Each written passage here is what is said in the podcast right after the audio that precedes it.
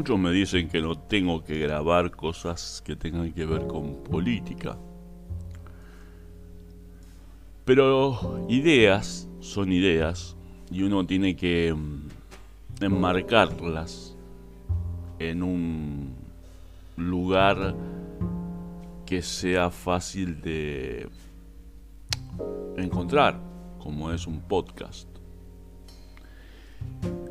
Los podcasts o podcast, mejor dicho, se han hecho para que la gente pueda expresar sus ideas o individuos puedan expresar sus ideas y que estas ideas marquen un todo o ayuden a pensar a otros. Vivimos en el siglo XXI a punto capaz de un cambio global inminente que muchos no se percatan.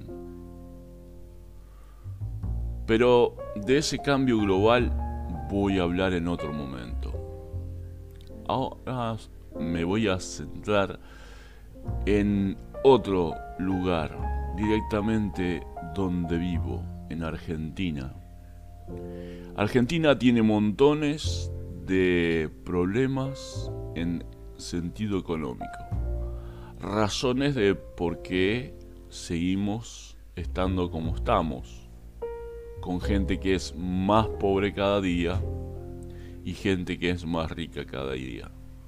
Pero la gente rica de hace mucho, familias de antaño, siguen estando mm, en su posición dado que cuidan sus bienes y tienen posesiones o lugares que hacen que su dinero siga trabajando. Proyectan su patrimonio no adentro del país, sino fuera del país, dado que el país no es seguro en materia económica. Entonces nos ponemos a pensar qué disyuntiva o qué mm, contraste hay entre la persona que tiene mucho y los que no tienen nada. Pero la clase política es la culpable de que los pobres sigan siendo pobres. Es decir, los que gobiernan actualmente que empezaron en 1950 con una persona que, que hace que no pueda seguir existiendo una clase media y pasa a ser una clase baja de bajos recursos o pobre. Y ellos que critican a los ricos se vuelven oligarcas, como ellos les encanta decir. La oligarquía es sinónimo de una persona mala. Pero si no hubiera existido la oligarquía en Argentina, no tendríamos empresas, no tendríamos patrimonios de un posicionamiento económico a nivel mundial, el cual fue roto gracias a la persona que asumió en 1950 como presidente.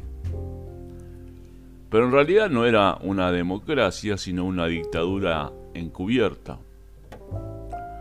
Razón de que también se hizo eh, muy conocido por el asunto de todo lo que esto abarcaba. Hacían beneficencia con la plata de otros y también con la plata nuestra. Nuestra moneda, en ese entonces, el peso argentino, tenía valor a nivel internacional. Pero, ¿qué es lo que pasaba? No se podía hacer de otra forma que con el asunto de de las de lo material hablando eh, seriamente. Argentina en esa época era una forma distinta, era otro país, un país que ahora no tenemos. Nosotros necesitamos un país así, pero ¿qué pasa? Todo lo anterior fue robado. Todo el poder adquisitivo que tenía Argentina fue embargado Se decía que en la Casa de la Moneda teníamos el...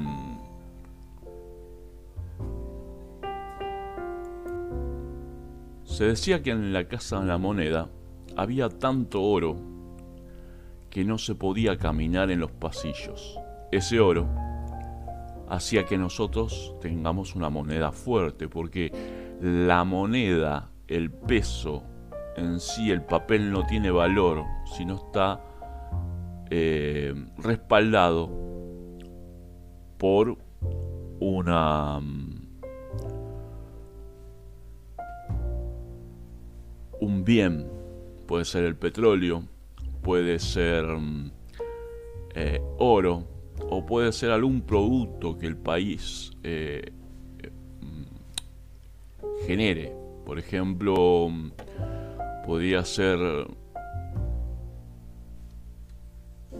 litio, hierro, decir, algo que exporte, algo que pueda comercializar a nivel mundial, lo que respalde la moneda. En Estados Unidos,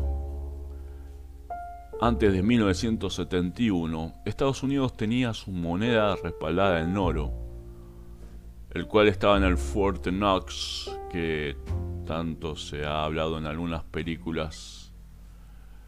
Después, en 1971, ellos petrolarizaron el dólar. Por eso, mm, las guerras que hace Estados Unidos por seguir manteniendo su economía cuando sus aliados de la parte a los aliados árabes o toda la parte del Medio Oriente este, son atacados.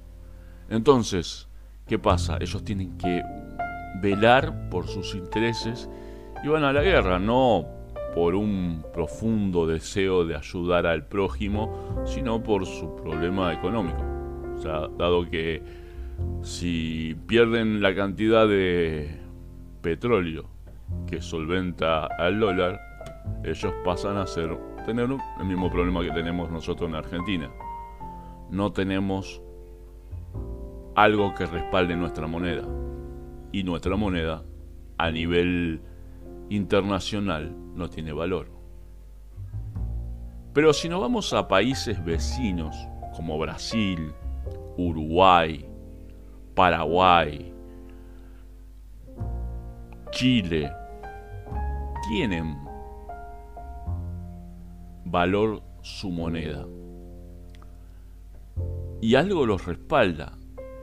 Tendríamos que tomar el ejemplo de por qué respalda o tiene valor la moneda chilena fuera de Chile, el real fuera de Brasil y el peso uruguayo fuera de Uruguay.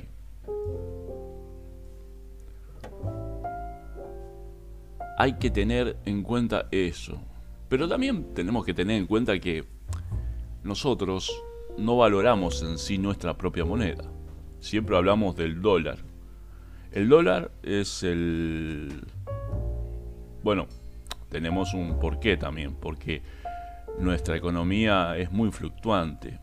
Siempre cada tanto hay una devaluación con cada gobierno que asume. Y es una tristeza eso que pase, dado que el gobierno, el cual tendría que ser un administrador y no un rey o un soberano, tendría que saber administrar. Cuando los argentinos comprendan que cuando votan, están votando una administración, tendrán que ponerse a pensar, por ejemplo, en la idea de un edificio. Un edificio de apartamentos. Y en ese apartamento, cada individuo o cada dueño de, departamento contratan a una persona que administra todos los intereses del edificio, dado que cada individuo no se puede dedicar porque trabaja, porque tiene otras actividades, a lo que pasa en el edificio, entonces se contrata a un administrador. Ese administrador lo que hace es eh, sencillamente, como la palabra lo dice, administrar. Cada tanto hay una reunión de consorcio donde todos los que son partes del consorcio hacen una reunión para ver cómo, en qué cosas se puede mejorar el edificio, cómo están los gastos del edificio, qué cosas se tienen que hacer y qué cosas no se tienen que hacer. Entonces, nos ponemos a pensar en ese concepto. Argentina es un edificio grande, donde cada uno de nosotros tenemos el poder de elegir o no un representante que administre nuestros intereses en una administración la cual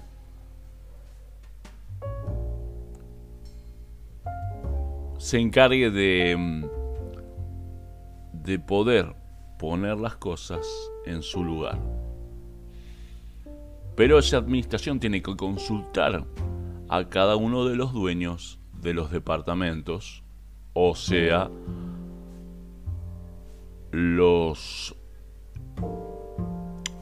este, las personas que viven en la Argentina, cada ciudadano, dueño de su propio departamento o su propio terreno.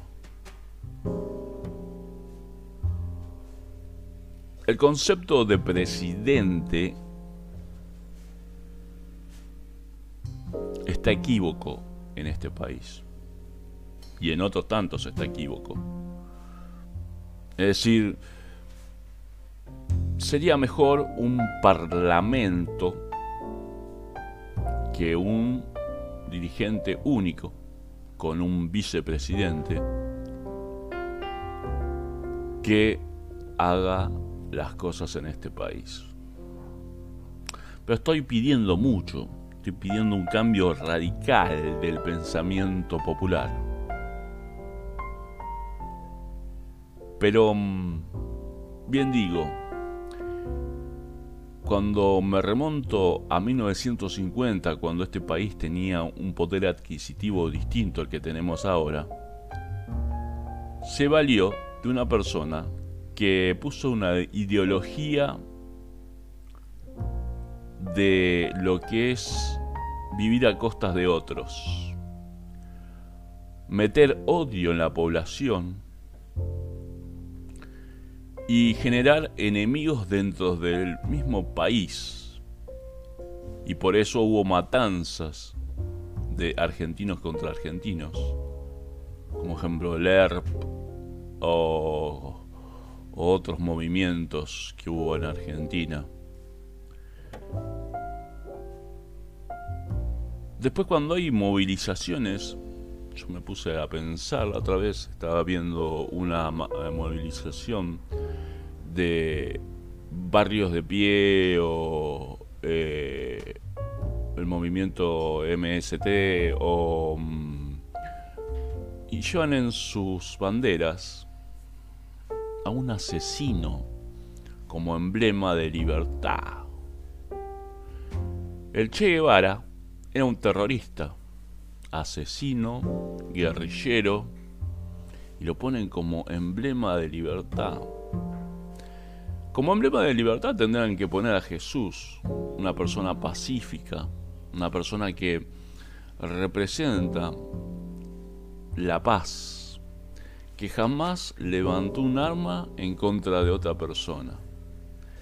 Que él dijo que, por ejemplo, su reino no era parte de este mundo. Que condenaba el negocio que hacían las religiones dentro del templo. Y así sacó a, azotes, como él decía, de la casa de mi padre. Ese sería un modelo a seguir para que este país le vaya mejor. Pero bueno, uno está pidiendo capaz mucho. Pero volvamos al hecho de por qué en el siglo XXI seguimos pensando, o algunos piensan, como si estuvieran en el siglo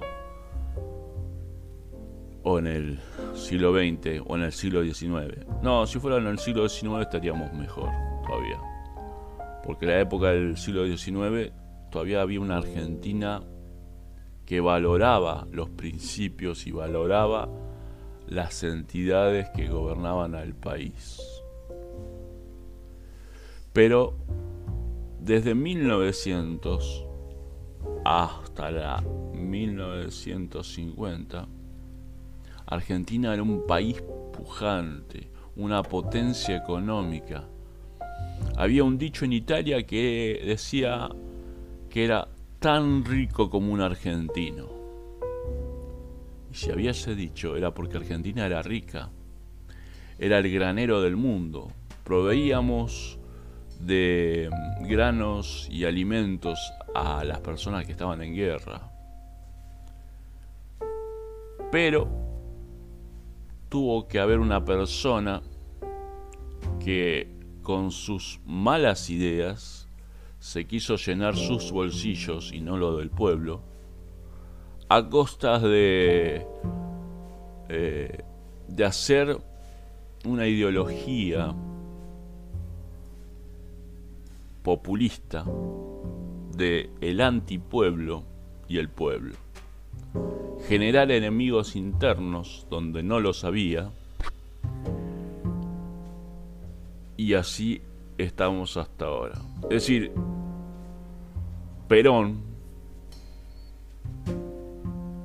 fue un vivo, mentiroso, el cual hizo que todos nosotros estemos ahora como estamos y no podamos, los pobres por ejemplo, dejar de serlo. Hay que tener en cuenta esto, mm, un puntito aparte una coma voy a poner en este podcast. Los pobres en otros países son personas, porque hay pobres en otros países, en Estados Unidos hay pobres, pero el pobre muchas veces es una persona que no tiene todos los patitos en fila. Los que uno ve como homeless o sin casa traducido al castellano. Son personas que no andan del todo bien y viven en comunidades propias donde se ayudan, donde se tienen en cuenta, pero no, no son personas que están del todo bien de la cabeza. La clase media en Estados Unidos llega a tener dos autos tres o cuatro. Y no son ricos, son clase media, trabajadora. Los de color se autosegregan en comunidades y muchas veces ellos mismos se generan el problema. Porque esos mismos se aíslan y generan una unidad porque son de esa casta, Es decir, por ejemplo, a los latinos indocumentados que se meten al país para tener un, hacer la América, se los segrega porque obviamente te metiste ilegalmente al país, no tenés tus derechos. Para el estadounidense, el nacionalismo está muy adentro, muy, muy metido, y eso hace que sea eh, muy distinto el asunto de, de poder este, hacer las cosas. ¿no? Porque uno se pone a pensar, eh, los ciudadanos, los este, norteamericanos tienen una parte que está compuesta por latinos, por gente de color, pero ellos no son pobres. Se segregan. Entonces, como iba diciendo, tener en cuenta eso, de cómo ese, ese eh, gobierno norteamericano, cómo son las clases sociales, es un punto aparte de lo que es ser pobre en otro país. Por ejemplo, nos vamos a Alemania. En Alemania el pobre también es una persona que no tiene todos los patitos en fila. Y hay pobres, obviamente. Algunos son hasta drogadictos, que su vida fue degradada y por ende han perdido todos sus ingresos y viven en la calle. Pero no hay que tener en cuenta que eso es algo que pasa acá. Acá el pobre es pobre porque el gobernante sigue manteniendo lo pobre para poder controlarlo. Lo mantiene pobre, lo mantiene sin cultura, es decir, tonto, eh, sin conocimiento para poder manejarlo. Lo arrea como un ganado de aquí para allá y lo manda a un movimiento y lo aprieta para que, es decir, lo aprieta en el sentido que lo mm, intimida, que si no hace esto no cobra los planes que le dan para vivir. Y lo que hacen es generar un malestar que, que tiene este país, que es la manutención de gente ociosa. La persona ociosa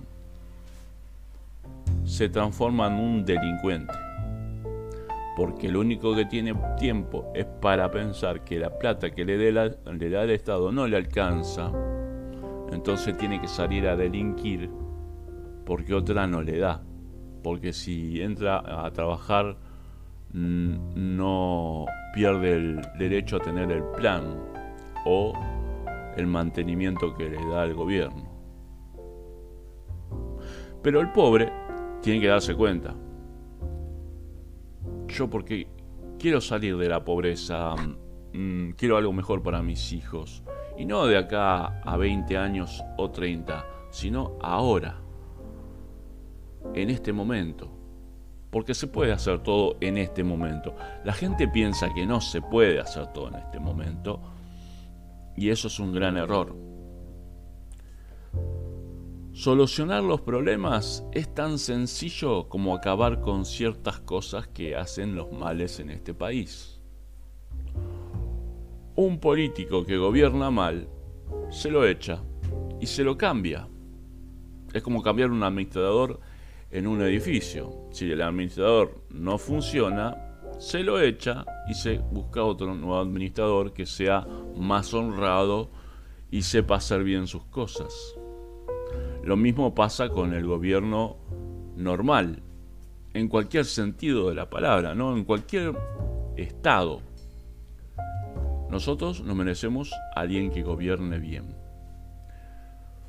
Yo soy apolítico, pero no soy tonto o no soy una persona que no observa lo que está pasando. Y la verdad me cansé de ver esto. Como ciudadano argentino y como ciudadano, yo sé, por cosas que no voy a empezar a discutir en este momento o hablar, que esto no va a mejorar. Pero podemos mejorar internamente. ¿Por qué? Porque en otros países están mejor. Si nos vamos a Uruguay, la gente está mejor. Si nos vamos a Chile, la gente está mejor. Si nos vamos a Paraguay, la gente está mejor, pese a la pandemia. Pero ¿qué pasa en Argentina? No están mejor. Siempre, a lo largo de la historia, hace 70 años que estamos así. ¿Por qué? Porque el problema es quién empezó el problema. Si no vamos a 1950 y borramos a esa persona de la historia y, y empezamos sin ese grupo de gente, sin ese grupo político, sin ese pensamiento político, sin esa ideología política, y empezamos a pensar en que el pobre puede dejar de ser pobre y pasar a ser clase media, trabajadora, y, el, y puede llegar a ser clase media alta, adquiriendo conocimientos, adquiriendo posesiones sin tener que ir a robar para tener eso. Entonces uno se pone a pensar, ¿está bien lo que están haciendo en este momento? No, no está bien. ¿Y cómo harías las cosas? Sacando impuestos. Sacando impuestos que en vez de eh, solucionar los problemas, agravan los problemas. Por ejemplo, el problema de la inflación.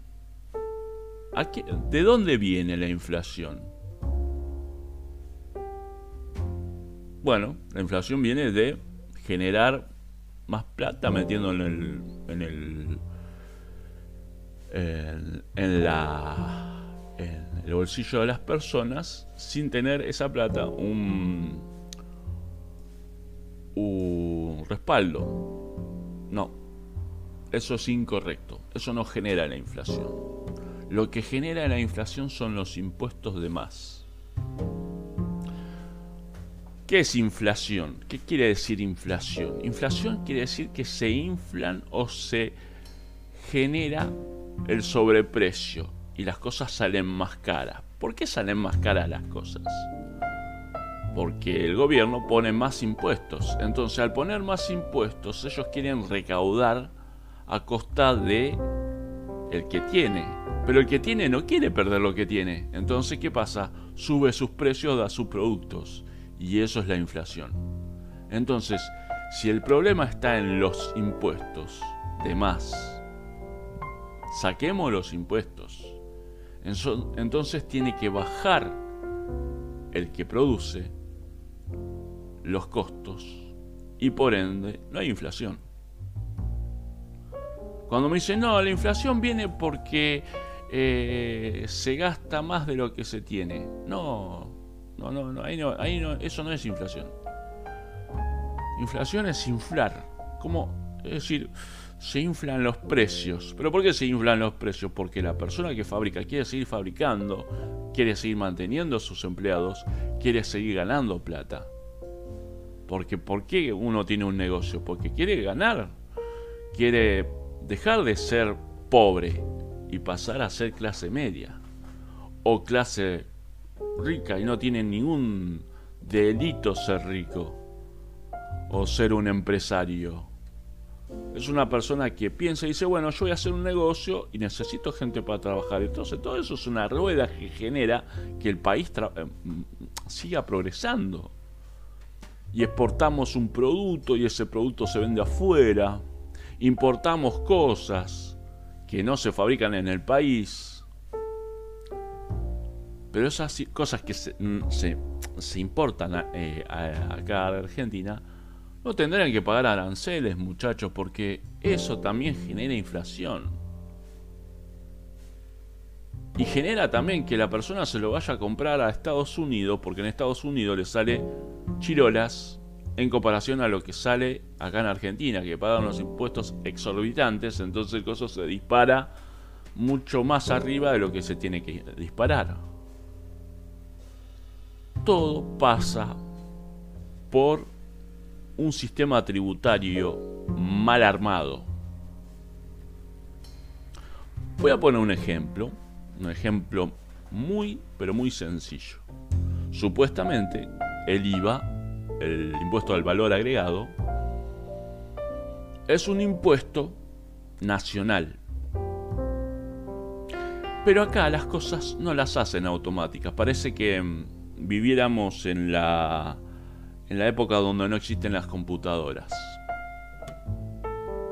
Usamos las redes para quejarnos, pero no usamos esa misma tecnología para generar un, un sistema automatizado para que los impuestos automáticamente impacten en la provincia que tiene que impactar. Por ejemplo, si yo le vendo a Mendoza algo y le cobro el IVA, ese IVA tiene que ir ese impuesto del IVA tiene que ir automáticamente, ser desglosado de la factura que yo emití y por ende cuando a mí me dan la plata, me tienen que dar la plata ya sin el IVA, es decir, con mi ganancia, y no cobrarme un impuesto más para sacarme el ingreso bruto, que también es otra, otro impuesto que me, me sacan, es decir, me sacan más plata de lo que yo es decir, yo estoy trabajando para ganar dinero y vivir. Y el Estado me saca dos veces. Me saca, me pone un, impuesto que yo lo cobro al cliente y me, y me pone un impuesto sobre lo que yo generé. Y ahí no va la cosa, no es, no es algo razonable. Ya me cobraste el IVA, quédate con el IVA. Y con ese IVA de todas las, de todas las personas en esa provincia le vendo a la, a, la, provincia de Buenos Aires, se tiene que quedar automáticamente en la provincia. No generar un impuesto que se llama convenio multilateral, el cual me hace pagar y se genera una burocracia, o una burocracia, mejor dicho, el cual es papeleo, papeleo, papeleo, papeleo, y nadie entiende lo que está haciendo. Tenemos 190 impuestos en Argentina. y son algunos que son repetitivos, impuestos a la, mm, al reciclaje. Está reciclando una persona y le das un impuesto para reciclar. ¿Sos tonto?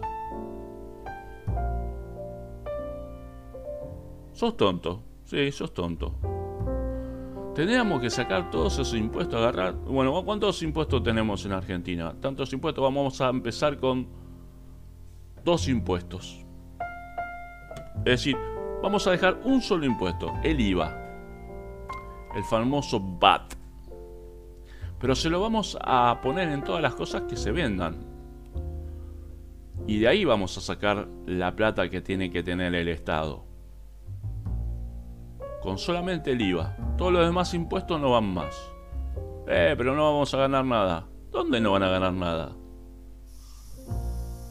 Si una persona genera un producto sacando los costos de pagarle al, empleado, eh, la materia prima que compra y todo, y le sale, pongámosle, mil pesos, más el IVA, es 1021, pongámosle. Pero no es un solo producto, tiene miles de productos. Son varios de miles de millones. Entonces, si es una sola persona, imagínense miles de personas que hacen lo mismo. Son miles de millones de pesos que se queda el Estado. Solamente con el IVA. Si el IVA lo dejamos al 21. Pero tenemos tres IVAs. porque no son todos los IVAs iguales, como pasa también con el dólar, no tenemos un dólar, una sola cotización, tenemos varias cotizaciones, que eso también es ridículo. Entonces uno se pone a pensar, si eso es ridículo, ¿por qué tenemos que tener tantos problemas económicos? Es por los impuestos, nada más. La inflación la causan los impuestos, no la causan eh, el problema de el Fondo Monetario Internacional. Bueno, eso también es otra cosa que está mal armada o mal, eh, mal. Eso ya directamente es algo que se tiene que hablar en un podcast solitariamente. Yo en este podcast empecé a hablar de tecnología, pero lamentablemente la tecnología está influenciada, influenciada por el asunto de las ¿cómo se llama? la economía en el país. Entonces sí o sí tengo que hablar de economía y casi política. ¿Por qué? Porque lamentablemente siempre se te meten con tu, tu bolsillo. Y tu bolsillo es tuyo. Vos decidís qué vas a hacer con tu plata. No un tercero, ni un cuarto, ni un quinto. Bueno, puede decidir tu mujer qué vamos a hacer con tu plata, con tu ganancia. Están todos sus derechos. Pero de ahí pará. No te metas en mi bolsillo. Metete con los impuestos que me cobras, pero que el impuesto sea razonable. ¿Son razonables los impuestos en Argentina? No son razonables. ¿Son éticos? No son éticos los impuestos. Y por eso estamos como estamos. La inflación tiene que ver con todas las todos los impuestos agravados que tenemos que están de más. No hay que pagar cosas que no tienen sentido. Es decir, los últimos impuestos que tenemos ahora para cuando uno compra un software, por ejemplo, que compra un software y es el pagamos el uso al derecho digital. Eso lo puso el señor Macri con su gobernación, que pase el 8%, para ayudar supuestamente al país. No, flaco, para ayudar al país tenés que sacar todos los impuestos que están de más. El impuesto al cheque, el impuesto, el ingresos brutos, eh, el impuesto a las ganancias. Vos te pones a pensar en otros países, buscas esos tributos y no están. Y nosotros somos tan piola que hacemos eso. No, nos están metiendo la mano en el bolsillo. Hagan un sistema tributario justo. Pregúntenle a un economista, que alguna vez tampoco el economista sabe economía. Porque dicen, esto es macroeconomía. Macro, macroeconomía, mis bolainas, ¿entendés? No existe la macroeconomía. Es un invento para que decirte, es una palabra redundante difícil. La economía empieza desde casa. El concepto de la economía. Economía quiere decir economizar, ahorrar. Pero vos no puedes ahorrar porque el país no te deja. Antes yo estaba hablando con mi esposa y me decía que el papá ahorraba y podía mantener eh, sus ahorros y servía para algo. Pero en este país, lamentablemente, el valor de la moneda cambia y hubo un Rodrigazo, hubo eh, el corralito, hubo un montón de cosas que hicieron que la gente empiece a confiar más en otra divisa que en la divisa de acá dentro del país. Entonces ahorran dólares. Pero también le ponen el corte, le dan el, Dice, si mi moneda no tiene valor, yo compro dólares y me quedo con esos dólares para tener algo a futuro. No, te dejan comprar 200 dólares. Entonces un cepo, un cepo a tu derecho a elegir. No tenés un libre albedrío, sino ellos te, te condicionan tu libre albedrío. ¿Qué hacer con tu plata? Vos tenés todo el derecho como ciudadano a decidir qué vos vas a hacer con lo que ganaste no el gobierno. Vos como ciudadano tenés que pagar una dádiva al gobierno porque el gobierno tiene que vivir de algo. Pero ¿qué pasa? El gobierno es excesivamente grande. También hay que reducirlo. Y se puede simplificar. Todas las cosas se pueden simplificar poniendo equipos, computadoras, que hagan las cosas que hacen individuos. Y esas personas ociosas que están dentro del gobierno, que lo único que hacen es rascarse y cobrar un sueldo, mandarlo al sector privado para que genere, trabaje y genere mm, un producto que podamos exportar. Hace unos meses atrás, no me acuerdo si fue en, en septiembre o en julio, me acuerdo, una noticia de un productor de limones que no tenía personal para eh, recolectar los limones de su plantación en una enorme plantación de muchas hectáreas y perdió toda la cosecha porque no había jornaleros para juntar los limones. ¿Por qué no habría jornaleros? Bueno, era porque los jornaleros prefieren cobrar el plan, vivir de UPA, a trabajar. Pero un jornalero cobra 6 mil pesos por día.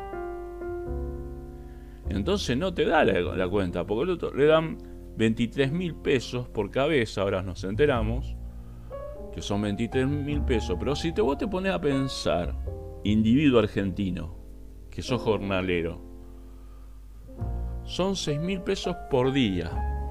6 mil pesos en una semana de trabajo 6 por 5, 30, son 30 mil pesos. ¿Sí? Si mal no saqué la cuenta. Eh, y te pones a pensar en lo que es el, el, el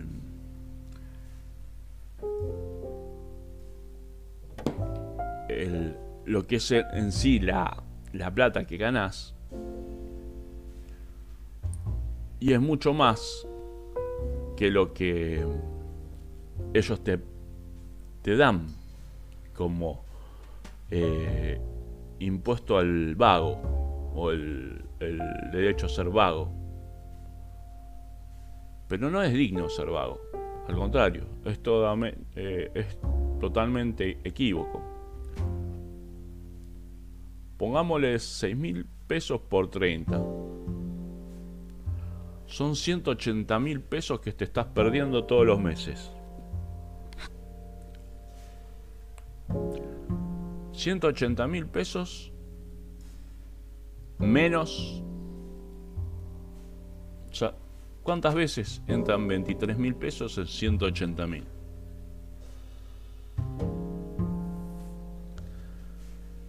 Varias veces. Entonces te están ¿Te está beneficiando el gobierno o te está perjudicando? Te está perjudicando. Puedo decirle, no, no quiero cobrar más el plan trabajar, el UH, el UH, quiero ser jornalero y ganar 180 mil pesos por mes. No, no, pero lo que pasa es que eso se va a acabar, obviamente, porque la, no dura todo el mes el asunto. O capaz que dura poco pero se puede hacer otra cosa. Ese mismo que te contrató para recolectar te va a decir, bueno, mira, necesito que hacer, tengo un campo allá que no tiene eh, eh, plantas, necesito plantar. Entonces se ara la tierra, se pone las plantitas y ese trabajo lo hacen los mismos jornaleros. ¿Mm? Entonces se sigue produciendo. Si sigue produciendo ese, esa persona y sigue teniendo eh, frutos para que vos puedas seguir ganando, te va a contratar todos los años. Y va a seguir creciendo. Y ese productor va a ser también, aparte de productor, exportador.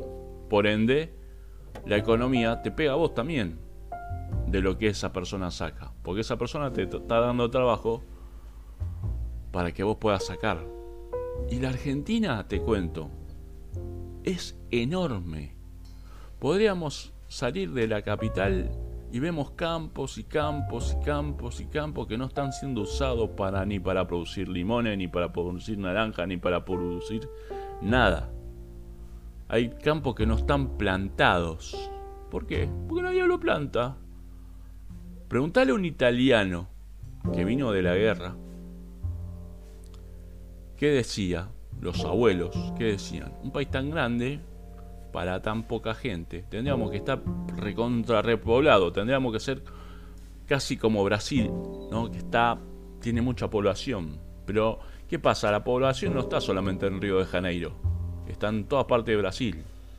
Nosotros tenemos que ser como hay que imitar las cosas buenas de otros países y aplicarlas en este país. No querer a Argentina solamente cuando juega al fútbol, sino querer a Argentina en todo momento. Estar orgullosos de ser argentinos por lo que producimos en Argentina. Por hacer un país agrícola, porque en realidad es un país agrícola. Y hacer plata.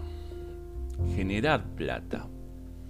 Pero generar plata con tu trabajo, con el esfuerzo y el esfuerzo de todos. Tanto de los que son pobres como los que no lo son, como la persona que está a cargo de esos pobres, es decir, en realidad no vas a ser pobre porque ya estás trabajando y estás generando tu propia plata y deja de ser pobre. Tus hijos dejan de ser pobres y accedan a una educación que vale la pena. Es un es una rueda. Mejorando una, cosa se mejora todo lo demás. Pero ¿qué hace el Estado abusivo, populista y ladrón que tenemos ahora? Mantiene a los pobres. ¿Por qué? Porque le conviene. Porque esa persona que te rige a vos o te controla a vos es rica. No lo vas a vivir en tu no viven en tu villa o no viven en tu en tu rancho Viven en Recoleta, en Puerto Madero, en los mejores lugares. ¿Por qué? ¿Porque son pobres? No, porque son ricos, macho. Y es la, única forma de que lo entiendas.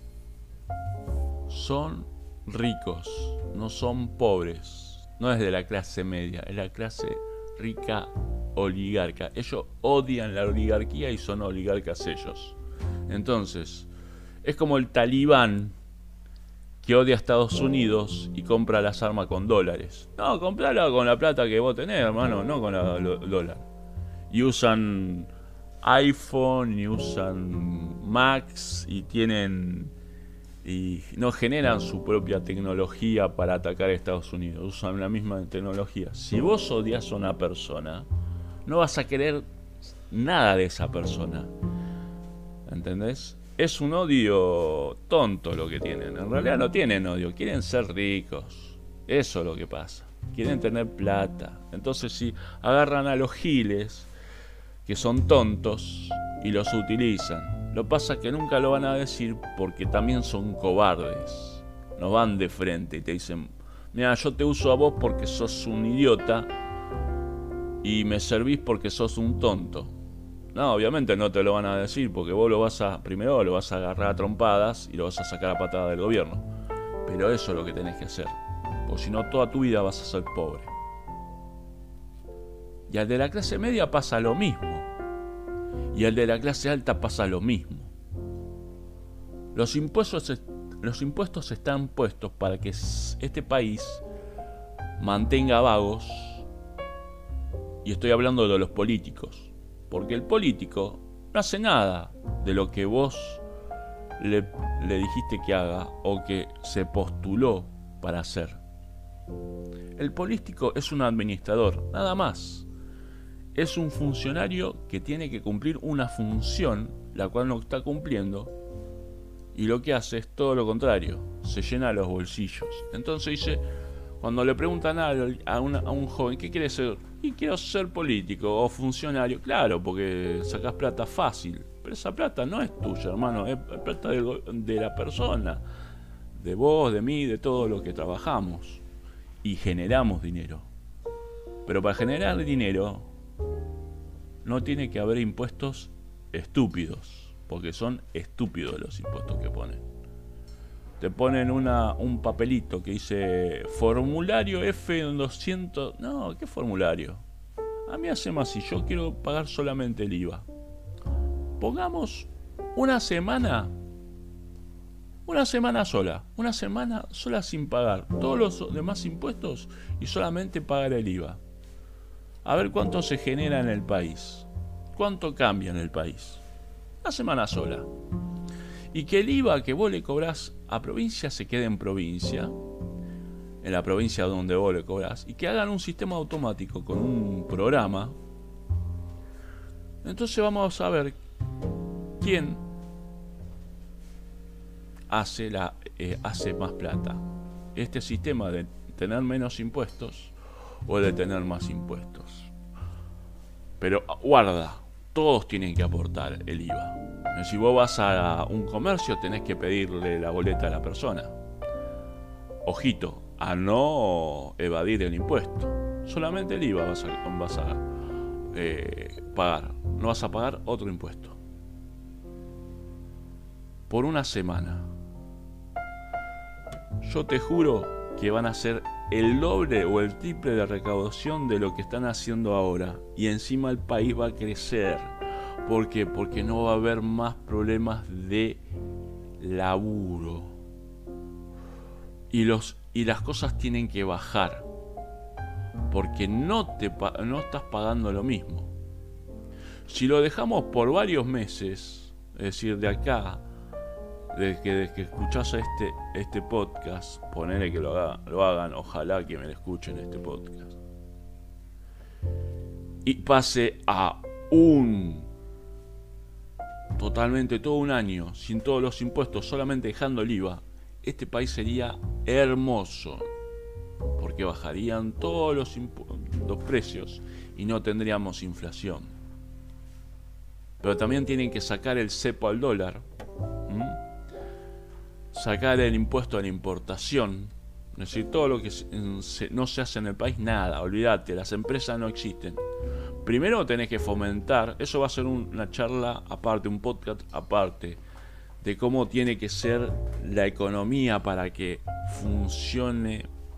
Es decir, hay tantas cosas que uno puede enseñar a lo largo de la historia. Yo tengo 50 años.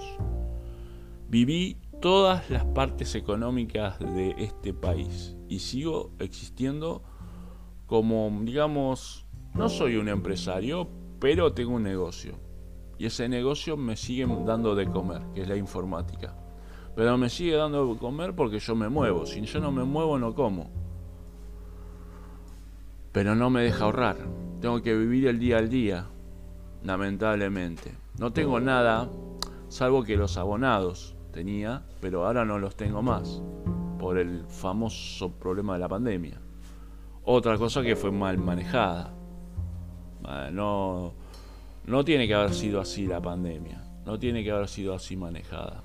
En otras partes del mundo no dejaron de producir. Acá dejaron de producir. Pararon la fábrica, pararon el país, pararon todo. ¿De qué quiere vivir?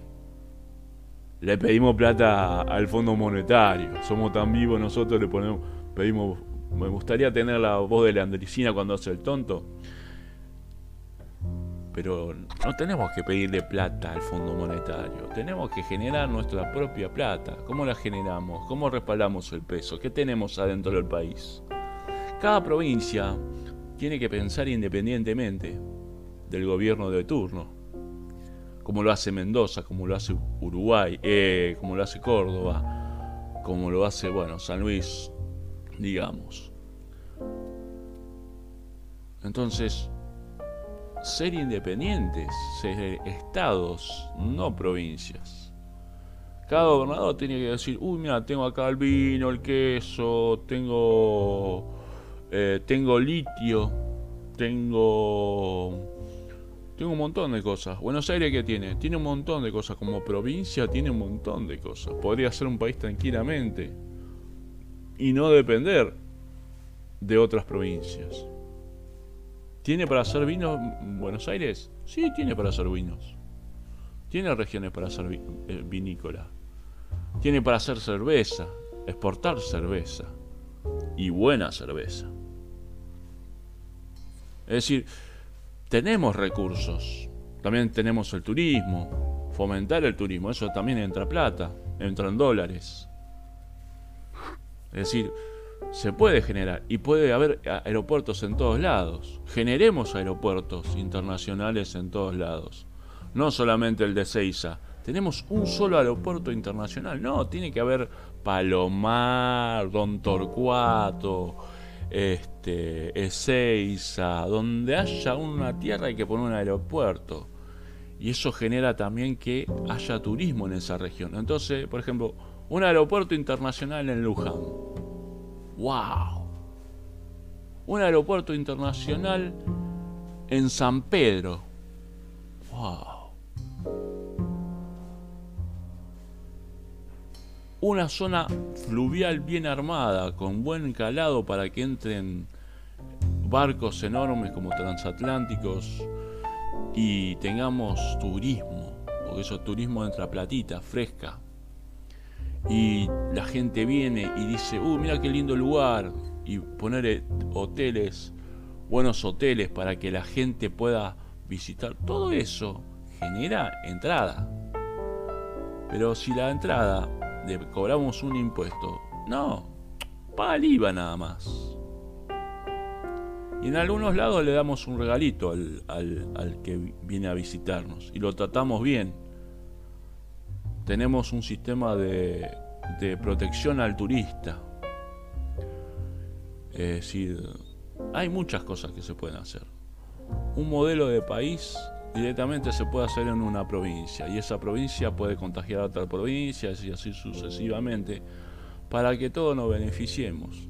Ah, y tenemos que sacar de encima el concepto de el vivo argentino. Nosotros, por la viveza criolla, no nos tienen que mm, decir que somos vivos. No, tenemos que decir que somos inteligentes y que sabemos hacer las cosas. El próximo podcast va a hablar mucho más de esto. Voy a hablar sobre un concepto de cómo tiene que ser la economía a nivel provincial.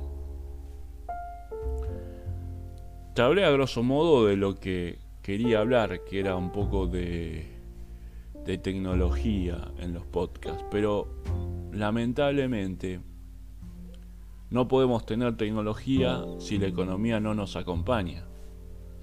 Entonces, aunque voy a hablar de eso también, a veces quiero dar o aportar mi granito de arena o mi pensamiento o mis ideas de cómo se tendría que manejar la economía para que nosotros podamos tener tecnología, la cual no se fabrica en el país.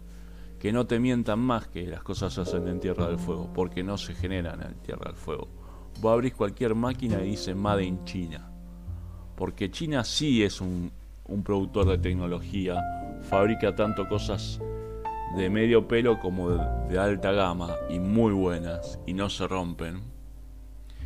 Pero no son chinitos trabajando en una planta, no, son con máquinas que fabrican equipos. Ya se terminó el concepto del chinito, em, un millón de chinos eh, poniendo chip adentro de una plaqueta y así armando, porque es imposible aparte, porque es, nano microelectrónica y algunas cosas son nanoelectrónicos. Es decir, son componentes tan chiquititos que no lo puede fabricar una persona, lo tiene que fabricar una máquina. Entonces, dejemos de pensar que China es como en los años 70, que vos decías, uy, viene de China, uy, es horrible. No, no. China es una potencia económica en sentido de tecnología, como lo es Corea, como lo. Bueno, Japón ni que hablar. Este, los países asiáticos son vanguardistas en tecnología. Decir, lo que se fabrica en Malasia, en Singapur, en Taiwán, este, todas esas cosas son de punta en tecnología. Ni que hablar Japón. Japón es sinónimo de excelencia en tecnología. Pero Japón se centra más en su mercado local. Ya no está tanto exportando al mundo, sino se centra más en su país. Pero bueno, eso ya es va a ser otra otra charla de cómo otros países generan tecnología. Pero para generar tecnología, primero tenés que poder armar tecnología. Pero si no tenés materia prima que viene de afuera, no lo podés hacer. Tenés que poder copiar. También voy a hablar de algunas empresas que han copiado a empresas norteamericanas y, que ahora son punta en lo que es el, el, el mundo. Algunos han logrado celulares. Bueno, si no, esta charla va a durar una hora y un podcast tiene que ser algunos chiquitos y otros grandes, ¿no? Porque es una, eh, los podcasts son para comunicar, informar, crecer. Bueno, mi nombre es Rodolfo Vigués, soy el representante de Big Support y esta ha sido una charla con ustedes oyentes y creo que este debe ser mi podcast número 1000. Eh, pero después voy a publicar las anteriores versiones porque esta plataforma que está en Spotify eh, es muy útil. Bueno, espero que les haya gustado y bueno, hasta la próxima, queridos oyentes.